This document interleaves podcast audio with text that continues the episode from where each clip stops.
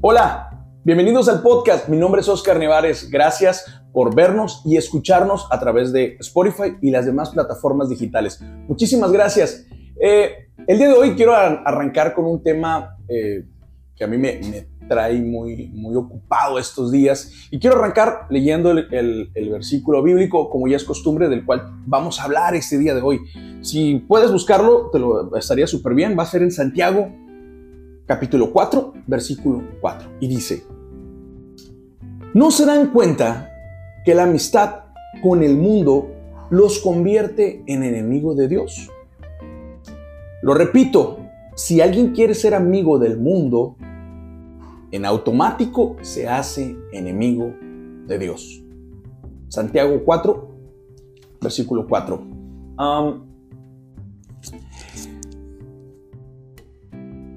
Es muy importante este, e, este tema para mí porque es un tema que lo he estado observando en los últimos años y creo que cada vez se va acrecentando más. Es un tema que cada vez va tomando más fuerza. Mm, eh, lo voy a ver desde el tema de los músicos y, y como iglesia también. Hay una canción bastante, bastante retro, cantada por el grupo Zona 7, que se llamaba así, La amistad con el mundo. Y decía, recuerdo, la amistad con el mundo no es de Dios, porque el que quiera ser amigo del mundo se hace enemigo de Dios. Es como que eh, eh, la palabra es muy clara, ¿no? Eres amigo del mundo, eres en automático enemigo de Dios. ¿Y qué será amigo del mundo? Eso es lo que vamos a ver. Mm, como músicos, ¿qué es lo que pasa? En el podcast anterior hablábamos de, la facilidad que se le da hoy en día a los músicos que están en la iglesia poder trabajar en el ambiente secular. Eso es algo bueno, aceptable hoy en día, pero recordemos que en generaciones pasadas eso era off, no, se, permitía en lo absoluto que tú pudieras formar parte del ministerio de la alabanza y al mismo tiempo que pudieras estar eh, dentro, perdón, fuera en, una, eh, un lugar tocando eh, música secular. Eso no se permitía, era total, totalmente, pero, pero sí, mal visto. O sea, yo fui testigo de eso y fui, voy a decir, víctima de eso, de que no te dejaban tocar si eras amigo del mundo, ¿no? Entonces, voy a contar una anécdota en un centro cristiano, que no son iglesias eh, eh, hoy en día, en un centro cristiano. Eh, perdón si hago mucho eso, es que estoy viendo si el micrófono... Ahí está, está grabando, es que está encendido. saludos a toda la gente que nos, sigue, gracias. Antes de continuar, no se te olvide suscribirte o seguirme en Spotify y en las demás plataformas. Les comentaba, me pasó a mí me invitan en un centro cristiano a ir a dar, a, dirigir a los, a los músicos, ser el director musical solamente de los músicos, ir a enseñarles, mira, vas a tocar esto, vamos a meter estos arreglos, vas a empezar aquí, termina acá, solamente dirección musical. Yo estaba eh, fuera de los caminos del Señor, pero, pero siempre he conocido gente del camino de Dios porque fui criado en este ambiente, entonces conozco mucha gente y estaba de alguna manera cerca. Estoy un tiempo ahí con ellos, y pasa mucho esto de que llega a veces alguien a la iglesia, llega una pareja nueva, llega un joven nuevo, entonces rápido por querer como abrazar a esa persona y, amarrarla y es como que no te vayas de la iglesia, es como que eh, quédate y eres músico, pues ya, métete el domingo a tocar porque ocupamos un baterista, ocupamos un guitarrista, un bajista y ponemos a tocar a la gente. Perfecto. Dios puede utilizar eh, cualquier herramienta para su servicio y no somos quien para juzgar. Adelante. Pero recordemos cuál era la función antes, eh, bueno, en el estricto sentido, según la palabra, de lo que era un levita. El levita era esta persona que solamente él podría entrar a darle mantenimiento al templo del Señor. Era quien iba frente a la guerra.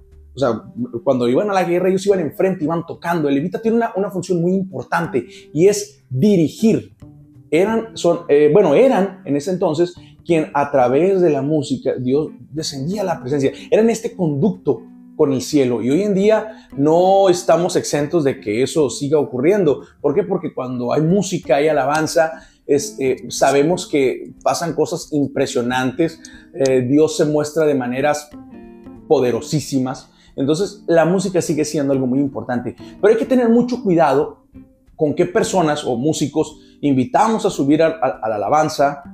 Por lo siguiente, cuando yo estaba tocando, recuerdo que llegó una pareja, ya eran unas personas grandes, y uno de el muchacho era, había sido eh, baterista en un grupo versátil, ¿no? Él nunca había ido a la iglesia, él apenas estaba congregando, la muchacha sí había conocido algo de la iglesia, algo de, Dios, entonces se, se, empiezan a congregar ahí en ese, en ese centro cristiano. Entonces el, pastor o líder de, esta, de este centro le dice, ¿sabes qué? Eh, fulanito, oh, eres baterista, acóplate, mira, Dios te necesita, vas a ser de gran bendición. Y él como una labor social, como lo que todos tratamos de hacer a veces, como de quedar bien, de, dar una, un apoyo a la iglesia o a un lugar, porque a veces sí lo vemos como apoyar a una iglesia. Entonces se sube, ¿no? También. Yo estaba igual o peor que él, ¿no? Pero yo trataba de no hacer una iglesia, al menos pecaba de otra manera, por decirlo de alguna manera. O sea, de una forma pecábamos diferente, pero pecábamos, ¿no? Entonces esta persona recuerdo que eh, tocaba, sí, era muy buen baterista, ejecutaba todo bien, fregón y se escuchaba bien padre la alabanza, pero cuando empezaba la, la hora de la predicación, de, de, la palabra, mejor dicho, este, este joven, o sí, era un joven en ese entonces, se salía y no escuchaba la predicación, no escuchaba nada de la palabra, y se salía y se ponía afuera a fumar. Y ahí estaba fumando este, por toda la predicación. Y ahora al final, cuando tenía que volver a tocar, volví a entrar, como si fuera un trabajo de un evento. Para él, así era para él estaba bien y yo no estoy criticando lo, que estaba haciendo. Estaba bien porque eso es lo que, lo que él conocía y era, era su trabajo. Para él eso era la música. Pero el punto cuál es? Aquí es donde entra nuestra, nuestra labor como líderes o como, en este caso, si tú eres un líder de alabanza, aquí es donde entra tu labor. Y si eres un pastor o eres un, un líder de tu iglesia, es donde entra tu labor. Cuidar a esas personas y hacerles ver que aunque puedan servir a Dios de esa manera, siempre y cuando su corazón esté dispuesto, eh, hay cosas que debemos cuidar. ¿Por qué? Porque eh, hay personas que nos están viendo, sobre todo a los líderes. Recuerden que hay personas que van a la iglesia y que son como los famosos niños espirituales. Ponen su mirada en el líder, ponen su mirada en los músicos. ¿Y qué pasa luego? Mira el músico lo que andaba haciendo. Mira el pastor lo que andaba diciendo, ¿no? Entonces, eh, aunque nosotros no entendamos el punto ah, como tal de, o que mejor dicho, queramos entender el punto de que hay que ser un poquito flexibles y Dios va a ir tratando, mucha gente, recuerden que está en las iglesias, no ve las cosas de esa manera. Es como que, oye, ¿por qué está fumando? Y todas se tienen esos estigmas, ¿no? Del tomar, el fumar, que eso lo hablaremos en otro episodio, ¿no? Pero aquí es donde hablamos de la amistad con el mundo, no es de Dios. Entonces, Dice la palabra también, cuando no fuiste ni frío, pero tampoco fuiste caliente y fuiste tibio, pues te voy a tener que vomitar de mi boca porque no me agrada, o sea, no me sirve, no me sirve eh, ni sin hacer nada y haciendo todo, pero no de corazón, no me sirves. Entonces, nosotros como iglesia hemos estado cayendo en esto. No, es que seamos amigos del mundo, empezamos a ser simpatizantes del mundo, ¿sí? Y esto es algo, que, me parece muy importante. Hoy en día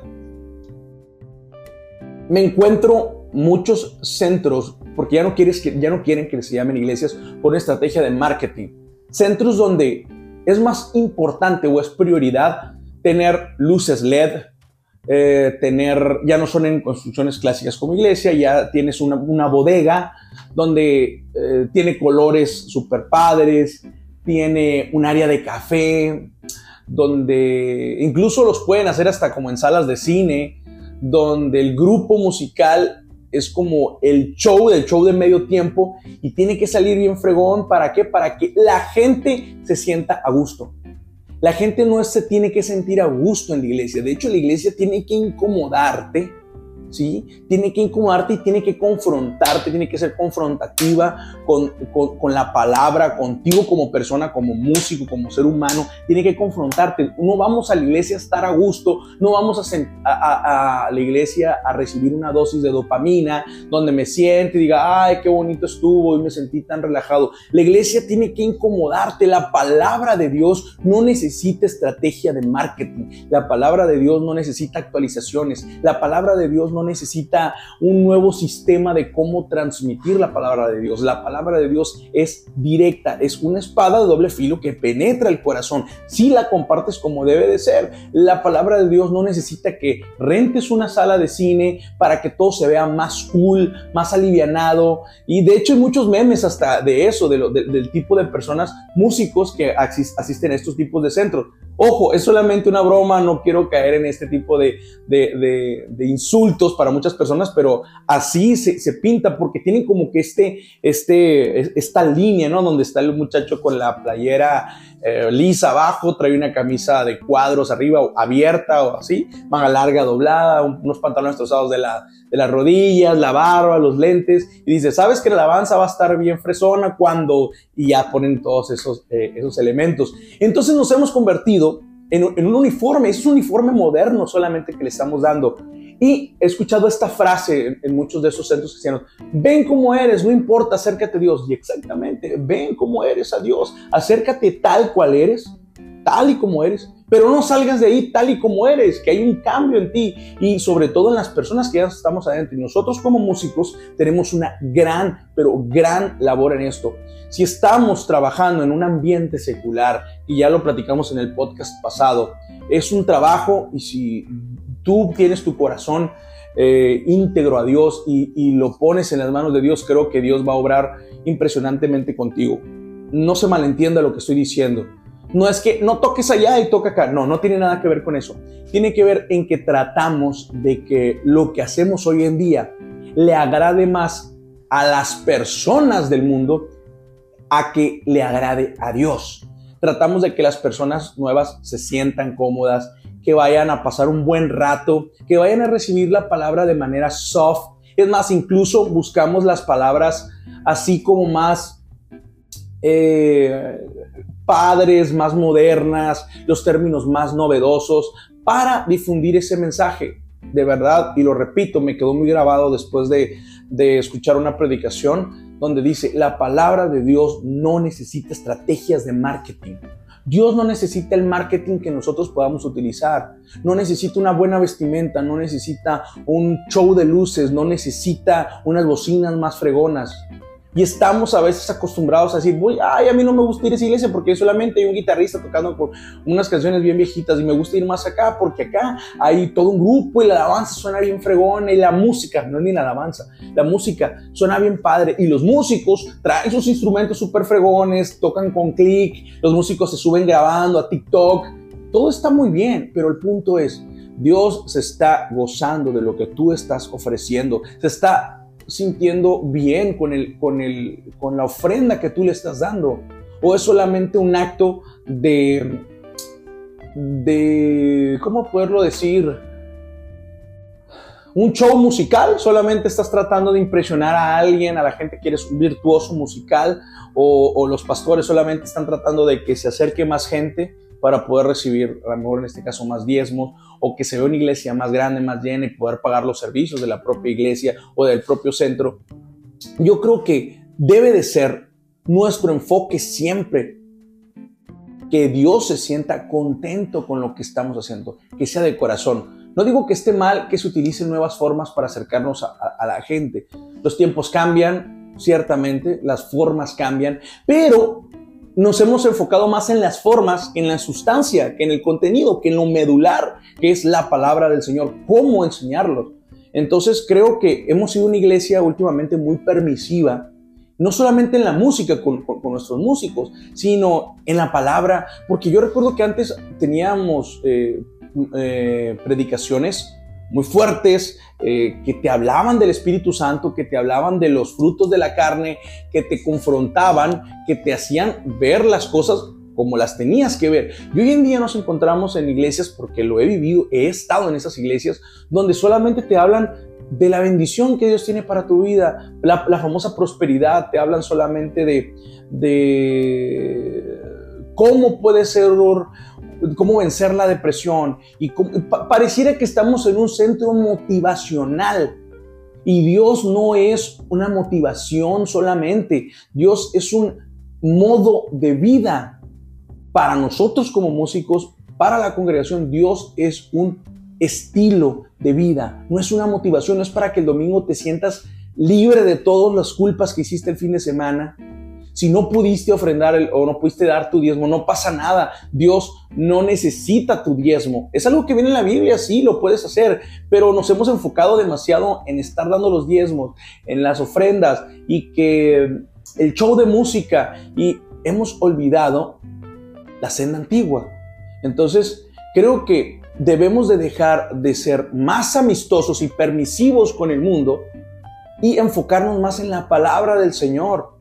Orar más tiempo. Antes recuerdo que había eh, pues reuniones de oración en las que la gente estaba orando por las mañanas, iba, oraba y teníamos semanas de ayuno, semanas de intercesión, noches de vigilia. ¿Dónde quedaron esas épocas? ¿Dónde quedaron cuando a los músicos realmente se les pedía una consagración hasta cierto punto? Cuando al pastor se le pedía una consagración, cuando la iglesia estaba buscando la consagración, cuando la iglesia estaba preocupada por qué es lo que quería Dios eh, eh, para, para sus vidas. ¿Dónde ha quedado eso? Hoy solamente pareciera ser un centro de entretenimiento dominical donde, bueno, pues muchachos, para sentirnos tranquilos vamos a ir el domingo a la iglesia. ¿Qué les parece para para pasar un domingo familiar juntos. De ahí nos vamos a comer una actividad más. No está impactando la nueva iglesia a las personas. Y la palabra de Dios se convierte en pequeños posts en las redes sociales y creemos que con eso ya estamos eh, impactando el reino de Dios.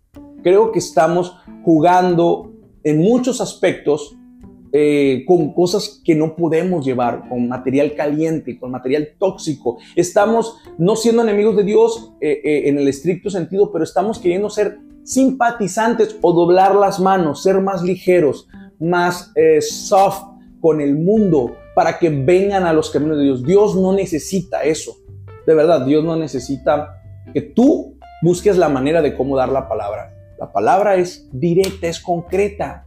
Dejemos de preocuparnos por las formas en las que se va a transmitir el mensaje y preocupémonos por el mensaje que sea directo, que vaya y edifique a la iglesia. La iglesia no es para que nos sintamos cómodos, a gustos, que yo llegue a la iglesia y diga, ay, qué suave está aquí, me gusta porque hay airecito, los asientos están bien cómodos, la música está bien padre, eh, el pastor me saluda bien fregón, no te pide nada, puedo venir en chanclas, puedo venir en short y está bien. Y después de aquí me puedo echar unas cervezas y, no pasa nada porque ya me dijeron en la iglesia que no es pecado, que de eso vamos a hablar en el siguiente episodio. Eh, una, hay, opiniones encontradas al respecto, ¿no?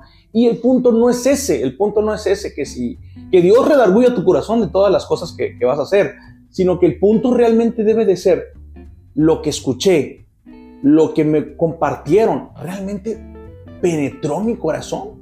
Realmente fue esa espada de doble filo que entró a mi vida y marcó, fue contundente la palabra y me hizo crecer y me hizo quebrantar el corazón e hincarme y decirme, Dios, me estoy equivocando, ayúdame, perdóname. Realmente provoca ese efecto en ti la conferencia o la predicación que tú escuchas en la iglesia los domingos. Si no está provocando ese efecto en ti y en los demás, quiere decir que la palabra que estamos recibiendo pues a veces no es tan sustanciosa o está un poquito maquillada o está un poquito soft. Si tú, pastor, tu líder, estás buscando cómo hacer que la gente reciba esa información más soft, más relajado para que no se sientan atacados, déjame decir que no estás, le estás quitando, queriendo quitar el poder que la palabra tiene. La palabra no necesita de estímulos, de marketing, no necesita del show de luces, la palabra va a llegar tal cual es. Y si la gente hoy en día no quiere estar preparada para irse a sentar a un lugar a escuchar una palabra confrontativa, si no está dispuesta a sentarse a afrontar su realidad,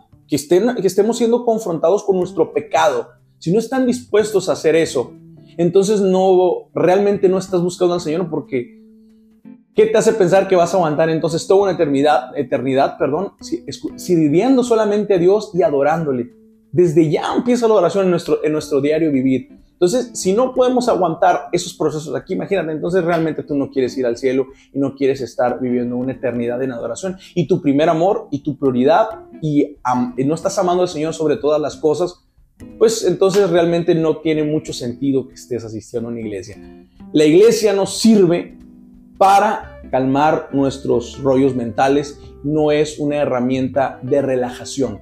La, la palabra del Señor es un lugar donde van personas enfermas y los tratamientos de, los hospitales, de los centros médicos, no son precisamente una eh, inyección que te relaje y que te duerma. Aminorte, no. te van a hacer sufrir, te tienen que a veces eh, estrujar, si traes alguna herida te van a pinchar y te va a doler, vas a sanar, pero, pero tiene que a veces doler ese proceso de sanación. Hay, hay personas que no, no vienen tan lastimadas, pero hay otros que sí, entonces, si la palabra no te está confrontando y no te está haciendo la herida que sangre, entonces realmente no estás recibiendo lo que necesitas.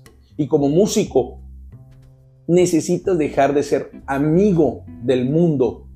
Tú sabes lo que está bien y lo que está mal. ¿Por qué? Porque has conocido el camino del Señor, lo has vivido. Entonces, no te hagas muchas bolas. No necesitas que el pastor te diga, ni que tu líder te diga qué está bien y qué está mal. Ve la palabra, la palabra te lo va a decir. Y todo en lo que tú te preguntes si Dios estaría de acuerdo con lo que estás haciendo y la respuesta sea no, ay, no lo hagas. Así de sencillo. Busca agradar a Dios y no tener una eh, buena relación con una iglesia solamente. Espero que esta palabra de verdad les haya servido a mis amigos y compañeros eh, músicos. De verdad les envío un gran abrazo. Eh, todos estamos propensos a caer, todos estamos propensos a, fallarle a Dios, pero aquí es donde entra nuestra labor como cristianos, levantarnos y salir adelante, buscar que nuestro corazón esté en línea con el de Dios. Va a bajar, puede subir, pero necesitamos estar en sintonía todos los días. Y la mejor herramienta para eso es la oración, ustedes lo deben de saber. Dios les bendiga, gracias por estar escuchando este podcast. Sígueme en Spotify y en mis demás canales para eh, ver más contenido. Nos vemos en el siguiente episodio y recuerda que Jesús es la respuesta. Nos vemos.